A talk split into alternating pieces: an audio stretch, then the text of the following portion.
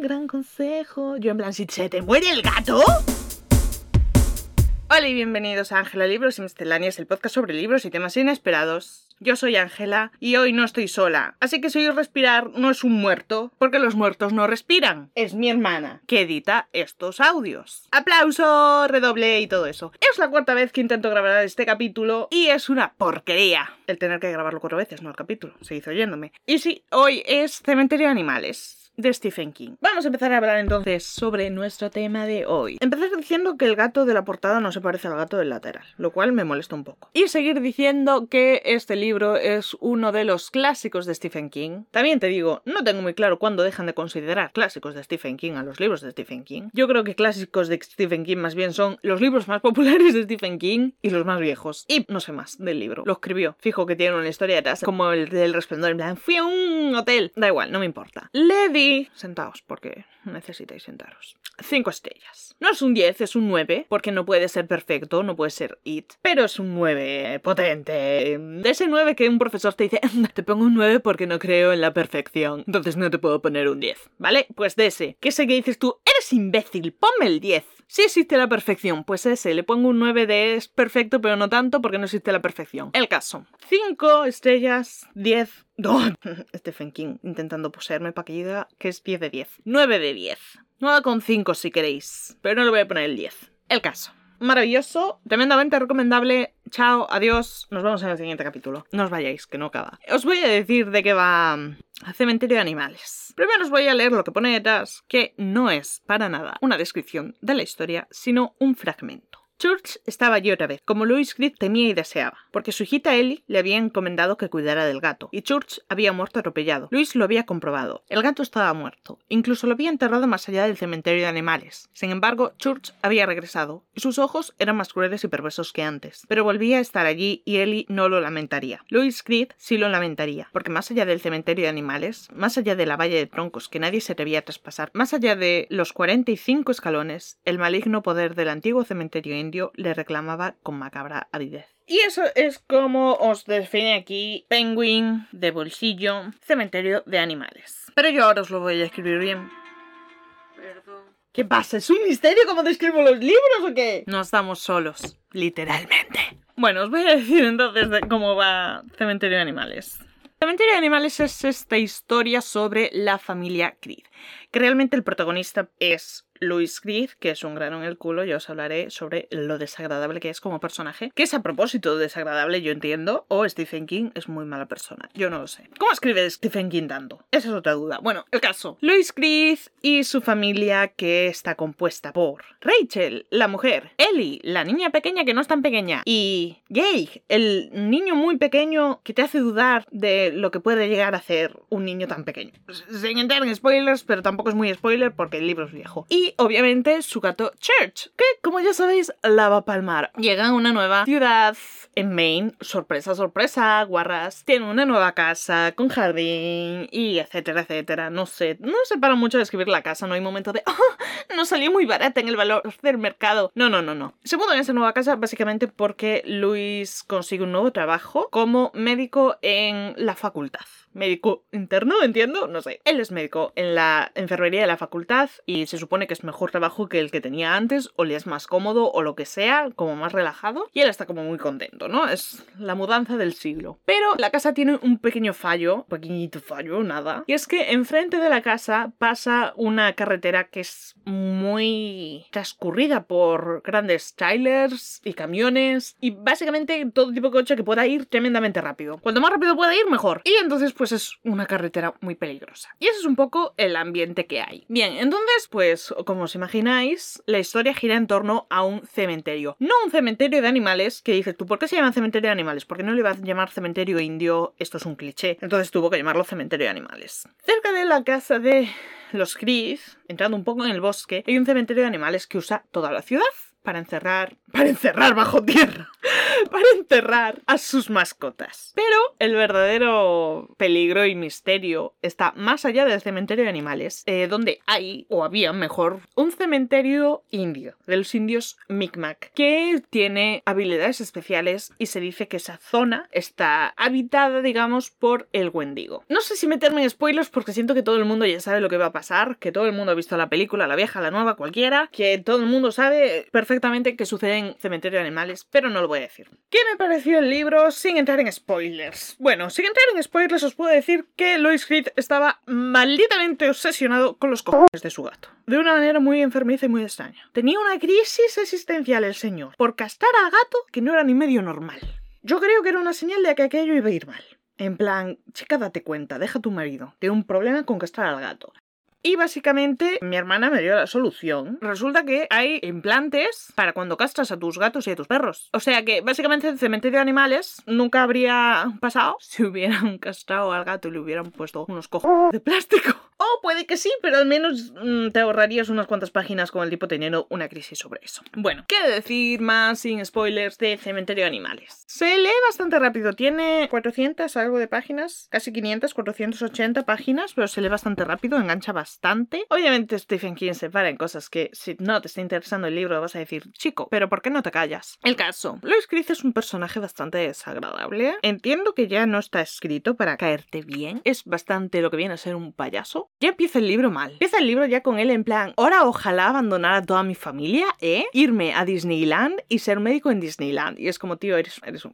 Pero eso marca un poco el, el tipo de personalidad que tiene Louis Creed. Es básicamente un capullo. Pero estás en la situación de que tienes que aguantarlo porque es el personaje principal, así que vas a tener que aguantar todo el libro de él, a pesar de que, Dios mío, necesita una bofetada. No necesita ayuda, no necesita terapia, no necesita nada. Este personaje solo necesita una bofetada enorme en la cara. Este señor, aún por encima, llega a su nueva casa y se enamora platónicamente de su vecino. No sabemos por qué, no recuerdo que lo especifique. Louis Creed ve a su vecino, que se llama Jude Crandall, y de repente decide que es su figura paterna, la que nunca tuvo y su favorita y vamos, épica eh, y magnífica. Y diréis, vale, ¿cómo se conocieron? La niña se cae o algo así, le pica una abeja y el viejo aparece de la nada, en plan, hola, soy un viejo chungo, y le dice, chúpale la herida. Lo equivalente a chúpale la herida, pero con una abeja. Y entonces de repente Luis Creed es eh, ojos con forma de corazón o ojos con taza que ponga eres el mejor papá del mundo. Y le encanta Jude Crandall desde el principio. Y eso es parte del problema, a lo mejor necesitarían una bofetada y una orden de alejamiento porque realmente realmente Jude Crandall es un poco el que lo lía todo a lo largo de este libro. En conclusión, los personajes son un poco pedantes y un poco tontos del culo. No ves demasiado sobre la familia, la niña mayor es un grano en el culo porque es una niña pequeña y el bebé es un bebé y la mujer tiene traumas. Más allá de ello, nada. Pero lo que sí que está muy bien del libro es Ah, las escenas de terror. No tiene muchas, a mi parecer, porque la verdad es que las escenas con el gato a mí no me dan miedo, ni me dan tensión, ni me dan nada. Me quedo un poco como, ¿cuándo va a empezar a pasar cosas aquí que me den miedo? Gracias. Pero hay ciertas escenas que están muy bien hechas. Por ejemplo, la escena al principio del libro en el que le aparece un alumno con la, básicamente la cabeza reventada, que es muy siniestra y muy guay y engancha muchísimo. Luego no va a haber muchas más escenas así, unas cuantas más, pero no muchas. Es más bien un libro lento en ese sentido, no tiene muchas escenas de terror porque, por ejemplo, en It, largo como es, no me extraña, hay tropecientas escenas en las que ves que It se encuentra con los niños y con los adultos y te describe un montón de escenas como de miedo propiamente, ¿sabes? En plan de encuentros con It, terroríficos, etcétera, etcétera. Y aquí no va a haber esto, va a haber mucha pausa intensa Imaginaros que esto fuera una película, eh, una telenovela, ¿vale? Y esas miradas intensas que les van haciendo zoom. Es un poco como eso, pero en libro. Básicamente porque, como ya sabéis, el gato muere. Y Jude Crandall, que es un poco el que la lía todo, como ya dije, a pesar de que él sabe que no es buena idea, le dice a Luis, vente conmigo y vamos a enterrarlo en el cementerio de animales para que tu hija pueda seguir teniendo el gato y no se disguste. Y entonces, a partir de ahí, es muchas escenas del gato en plan, soy un gato y te observo, que sinceramente no sé qué diferencia hay de un gato normal, porque mi gata hace lo mismo. Te observo con cara de, me has molestado. Y poco más. El gato huele mal, el gato actúa raro, el gato parece que cojea, el gato no parece que esté del todo vivo, pero realmente el gato,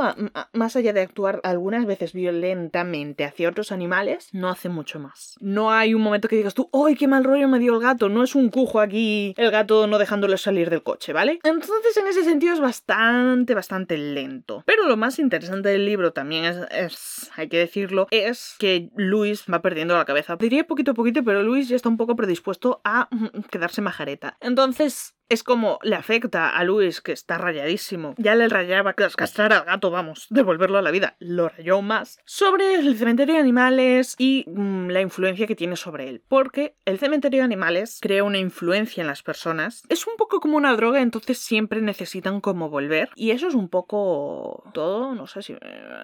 No sé si me... si debería decir algo más. O debería pasar directamente a spoilers. Vale, ahora me voy a meter en parte con spoilers. Y en esa parte con spoilers, pues ya me voy a parar un poquito más en detalles, que a lo mejor no son propiamente spoilers, pero como no sé muy bien dónde poner el spoiler en este libro, o sea, dónde poner el punto, pues toca como toca. Sorprendentemente, el niño muerto da mal rollo, lo cual me sorprende. Porque es un niño, no sé cuántos años tiene, imagínate, tres años, y dices tú, ¿qué miedo va a dar un niño de tres años? Un niño zombie chungo. Pero el niño da mal rollo llamando putas señoras. Dices tú, ¡Ah! niño, ¿vale? Da mal rollo. Creedme, cuando llega el momento del niño, da muy mal rollo y es sorprendente. En la película nueva, no en la vieja, que por cierto no he visto, se muere la niña mayor, lo cual es un cambio que yo comprendo. Una, porque si ya te has visto la vieja, sabes que se va a morir el niño y llevas esperando eso todo el rato. Y la verdad yo creo que todo el mundo sabe que se muere alguien más en Cementerio de más allá del gato. Y mm, está muy bien, está interesante. Hay ciertas cosas que no responde. Esto no es muy spoiler. Te tienes que sentar y aceptarlo. En parte, mi razón por la que no le pongo un 10 y en parte la razón por la que es tan adictivo es que no te dan respuestas. En general. No te dan ni, muchas ni pocas. No te dan nada. Te dicen, así te lo comes. Y está muy bien, funciona muy bien. En el libro no se puede decir que funcione muy bien en general en todos, pero en este libro funciona bastante bien. Te deja con las ganas de decir, Dios mío, ¿qué pasó? Ciertos detalles como por ejemplo el hecho de que este, el estudiante que tiene un accidente y llega junto a, a Luis en una de las mejores escenas del libro, habla sobre el cementerio de animales y sonríe de una manera siniestra y luego una vez muerto le aparece como fantasma y le dice que no vaya al cementerio de animales pero lo lleva por el bosque como sonámbulo porque él se despierta con ramas y todo el rollo nunca va a tener respuesta. Tú te tienes que generar tu teoría entiendo. Yo mi teoría es que él en cierto modo estaba relacionado con el cementerio de animales y que posiblemente estuviera poseído o bien porque alguien lo enterró y de ahí su aspecto que a lo mejor lo tuvieran que matar luego o que enterró a alguien ahí y la cosa salió mal. Pero obviamente tiene que haber algún tipo de relación de ese tipo con el cementerio de animales. Pero, como ya dije, nunca va a haber respuesta. Nunca te terminan de especificar si lo que realmente hay en el bosque es el Wendigo o no. Es más, yo en lo del Wendigo me flojeo un poco. No te explican demasiado sobre el Wendigo, sobre la leyenda del Wendigo. No te explican demasiado sobre la historia del cementerio como para decir por esta razón hay un Wendigo y la descripción en sí no me termina de convencer. Es más, el hecho del camino que hay que recorrer para llegar hasta el cementerio es un poco raro y no te no te explica más. Que ahí está la gracia, pero a la vez es como Stephen King, explícame un poco más. Yo creo que Stephen King debería haber intentado al menos pararse un poco en explicar lo que es la leyenda del Wendigo. Chico, vete a una biblioteca o algo y búscatelo. No te estoy diciendo que te hagas una tesis sobre los wendigos, pero infórmate un poco para meterlo en el libro, no sé. Un poco como para justificar por qué elegiste esa figura, porque, macho, puedes decir, sí, era un cementerio indio y está malito porque no lo saben, porque de repente la tierra estaba malita y te inventas cualquier cosa. Pero ¿por qué eliges exactamente al wendigo? ¿Por topicazo? ¿O había una razón? Porque mm, me faltó un poco una mayor explicación en ese sentido para que yo dijera, vale, entiendo por qué eliges el wendigo y no cualquier otro ser. La manera en la que lo pone, vale, quien no lo pone al 100% en plan es el Wendigo, pero macho, si Jude Crandall me está diciendo que es que allí se creía que la tierra estaba maldita por el Wendigo, intenta meterle algo más. No tiene por qué decirme Jude Crandall, fue así 100%, pero a lo mejor una teoría como para generar la duda, no sé, un algo. No queda tampoco muy claro por qué está maldito el cementerio indio, topicazo de cementerio indio maldito, sinceramente, yo creo que simplemente fue por eso, y qué tipo de ritual tienes que hacer para em, traer a las personas de vuelta, ni cómo elige a las personas a las que llama. De hecho, al final del libro hay un momento en el que un personaje casi sigue a Jude Crandall, tiene como que el cementerio indio lo llama, pero en el último momento decide que no y lo deja ir. Y se puede entender. Yo entiendo que nunca volvió y entonces eh, nunca más, entre comillas, llegó alguien al cementerio de animales. Pero a lo mejor lo estoy entendiendo mal, os voy a leer. Steve Masterton no volvió a acordarse de aquel día, salvo en sueños, esos sueños profundos que se tienen de madrugada, en los que sentía que algo enorme pasaba por su lado, algo que iba a tocarle y que después, en el último segundo, retiraba su mano inhumana mukana. Algo con unos grandes ojos amarillos que brillaban como faros antiniebla. A veces Steve se despertaba gritando, con los ojos desorbitados y pensaba Te parece que gritas, pero son los del lado del Prospect. El eco llega muy lejos, es curioso. Pero él no sabía, no podía recordar lo que significaba este pensamiento. Al año siguiente encontró un empleo en San Luis a miles de kilómetros. Desde la última vez que vio a Louis Creed hasta el día de su marcha hacia el medio oeste, Steve no volvió a la ciudad de Ludlow. Entonces yo entiendo que él no volvió o volvió. No me quedó claro con esta frase, la verdad. ¿Tú qué crees? Entiendo que no volvió. Pero desde el día en que vio a Luis hasta el día de su marcha hacia el medio oeste, no volvió. Entonces Pues se entiende sí, que a lo mejor volvió. Sí. Es un poco...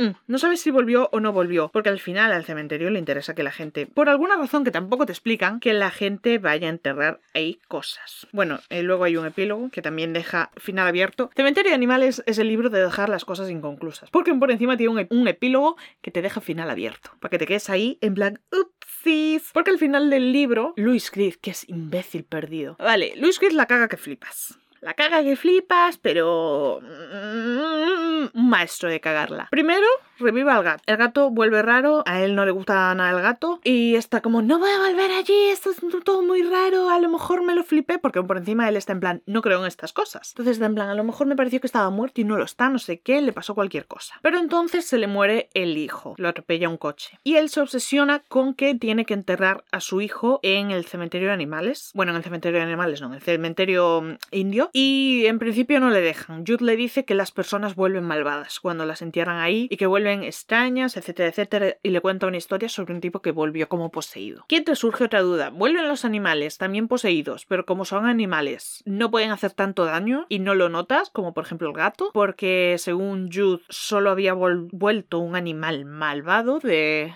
haber sido enterrado, que era un toro, o solo vuelven malvadas las personas. O está Jude mintiendo, que yo creo que Jude es un mentiroso. A ver, yo no es por decir que Jude Crandall es un viejo mentiroso, pero Jude Crandall es un viejo mentiroso, estoy 100% segura de que le mintió. El caso. Entonces, Luis desentierra a su hijo y lo lleva hasta allí, ¿vale? Y al final del libro, la... Pasan cosas, ¿vale? La madre vuelve, porque no está en casa cuando todo eso pasa, él se libra de su mujer y su hija. Vuelve, el niño mata al viejo, en una escena que muy bien, y luego se carga a la madre. Y entonces, una vez resucitado el niño, Luis se da cuenta de que fue una idea de mierda, lo cual es un poco tarde. Y decide que tiene que acabar con todo. Mata al gato, en una escena que da pena, y luego se carga al niño. Pero se le va, que flipas la olla. Y tú dices tú, Luis, suicídate o haz lo que quieras, pero no la cagues más, por favor. Ya llevas todo el libro cagándola, cállate la boca, ya lo has arreglado, nos da igual. Pero no, Luis tiene que volver a tocar las narices de nuevo y dices tú, Luis, no. Es un poco como cuando estás viendo una peli de terror y dices, no subas las escaleras o no bajes al sótano, pero con, eh, Luis, por favor, no vuelvas al cementerio indio. Me cago en la leche. Luis coge el cadáver de su esposa y en su locura dice que al estar más fresca, porque el niño llevaba unos días enterrado, podría ser que volviera bien del cementerio de animales. Del cementerio de animales no, del cementerio indio. Y entonces el epílogo es Luis esperándola en casa y la mujer llegando. Pero no se sabe qué pasa. Mm, mm, mm, mm. Te dejan muchas dudas, te dejan dudas de qué pasa luego con la niña, porque la niña se quedó con los abuelos. ¿Mata realmente la esposa a Luis o vuelve buena? ¿Qué, qué, qué pasó ahí? No lo sabes. ¿Mata a Luis? ¿Por qué le interesaba el cementerio de animales? ¿Ella? No lo sabemos. Tengo una teoría muy loca que sé que no tiene sentido, pero os la voy a decir. Y es que yo creo que Jude Crandall, cierto como es, me extraña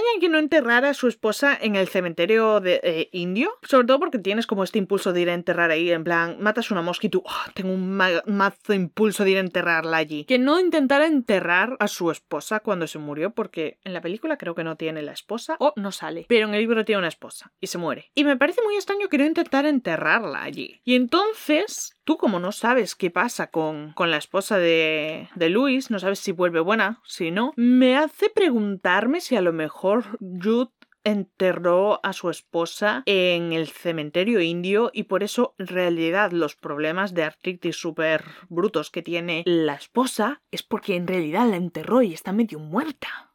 Pero no tengo, ni- no tengo ninguna base para esa teoría, pero es mi teoría porque yo creo que Jude es lo peor. Me cae mal Jude. Em, yo no sé si Jude se suponía que tenía que caernos bien y decir, oh, qué tierno el ancianito, pero es un, es, es un payaso igual que Luis. Yo creo que por eso lo vio y dijo, "Oh, me encanta, porque básicamente es un señor que se pasa todo el, todo el día en el porche bebiendo cervezas, mm, supongo que diciendo cosas como, ah, esos malditos veganos y cualquier tontería más así y poco más. Poco más. Eh, es obviamente el que le dice a Luis dónde está el cementerio y cómo llegar y lo guía a través del cementerio. Pero las cosas que le dice sobre el cementerio no encajan mucho. Al principio no quiere decirle cómo sabe eso. Luego le dice que él revivió a su perro, pero que su perro volvió raro, pero nunca le había hecho nada malo. Yo tengo mis dudas sobre si Jude está diciendo la verdad o no. Y no hay mucho más que decir. Os dejo muchos misterios y detalles aún por leer en el libro. ¿Lo recomiendo? Hostia, sí lo recomiendo.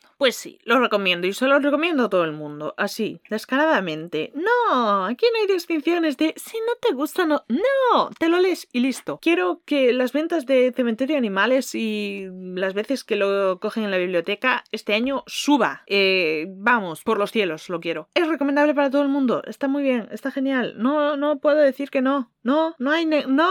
No hay, bueno, si no te gusta el... No, que te leas Cementerio de Animales, porque es la leche. Y por estas cosas supongo que Stephen King es famoso, porque por otros libros yo sinceramente tengo mis dudas. Pero por este, no, es un librazo. Y ya está. Esto es todo por hoy. Después de haberos instigado a que leáis Cementerio de Animales, os voy a decir lo de siempre. Suscribiros en Spotify, Apple Podcast, Amazon Music, Google Podcast, Stitcher y si tengo alguno más, ahora mismo me olvido. Pero sea donde sea que me estéis oyendo, suscribiros, seguid oyéndome, compartid, que es muy importante para que más gente me escuche y yo siga haciendo este podcast. Si conocéis a alguien que sea como Louis Creed, que sea un payaso, que se crea que lo sabe todo y no pare de cagarla, mandadle este capítulo. Un poco en plan, eres Louis Creed, tío, espabila y a la vez pues me haces spam de gratis. Sígueme en el Instagram que comparto con mi hermana, el Bookstagram perdido, en Goodreads también, Ángela Libros y Misceláneas y si necesitáis mandarme vuestra opinión diciéndome que Cementerio de Animales es en realidad un libro terrible o que es un libro fantástico, tenéis mi correo y próximamente mi web para mandarme vuestras opiniones, historias, ideas, etcétera, etcétera. Ángela Libros y Misceláneas gmail.com. Y eso es todo por hoy. Y antes de irme, en honor a Jude Crandall, os voy a dar una serie de consejos que no necesitáis. No chupéis la herida si os muerde una serpiente. No os dejéis que os lleven nunca a una segunda localización porque posiblemente os maten en ella. Y si se os muere el gato, no los enterréis en cementerios chungos. Adoptad. Y eso es todo por hoy. ¡Chao!